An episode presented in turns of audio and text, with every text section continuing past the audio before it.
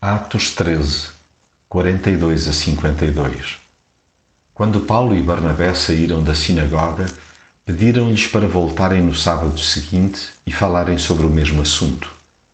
Depois de acabar a reunião, muitos dos judeus e dos convertidos ao judaísmo acompanharam Paulo e Barnabé, que os aconselhavam a andarem firmes na graça de Deus.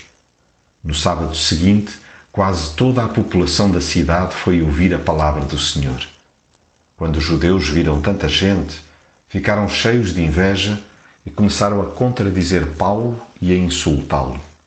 Mas Paulo e Barnabé disseram-lhes com toda a coragem: era necessário anunciar-vos a palavra de Deus, a vós, em primeiro lugar.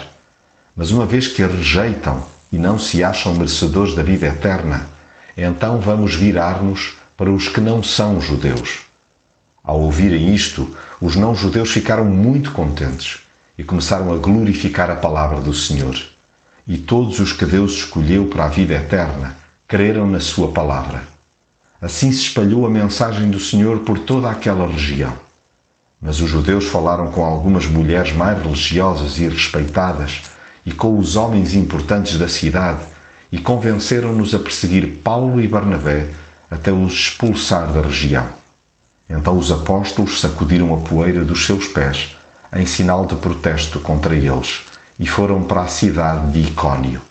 Entretanto, os discípulos em Antioquia ficaram cheios de alegria e do Espírito Santo. Há quem vibre intensamente com a mensagem da salvação logo à primeira, por compreender o seu próprio estado de perdição e se sentir fascinado com a graça de Deus que tudo cobre. Não raras vezes sentem necessidade que se lhe repita cada pitada do amor e da justiça do alto. Haja disponibilidade e firmeza para, na disposição que revelam de seguir Jesus, os exortar a perseverar na graça de Deus. Até porque, por muito atrativo que seja ouvir a palavra de Deus, a oposição não tardará e ainda por cima será feroz.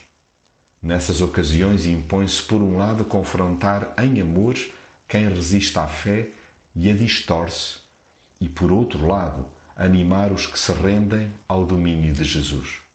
Custa muito ver pessoas que aparentemente teriam tudo para caminhar sob a alçada de Jesus, rejeitar a paz perene por manifesta resistência ao arrependimento. Essa tristeza só é suplantada pelo gozo enorme constatado na vida dos que se alegram e glorificam a palavra do Senhor. Assim, divulgue-se a mensagem da salvação, de modo que também hoje se cumpra o plano de Deus. E creram todos quantos haviam sido destinados para a vida eterna. Mesmo que se colham ódios inexplicáveis e haja necessidade de sacudir o pó dos pés contra os seus semeadores, uma coisa é garantida para onde quer que os seguidores de Jesus se desloquem, estão cheios de alegria e do Espírito Santo.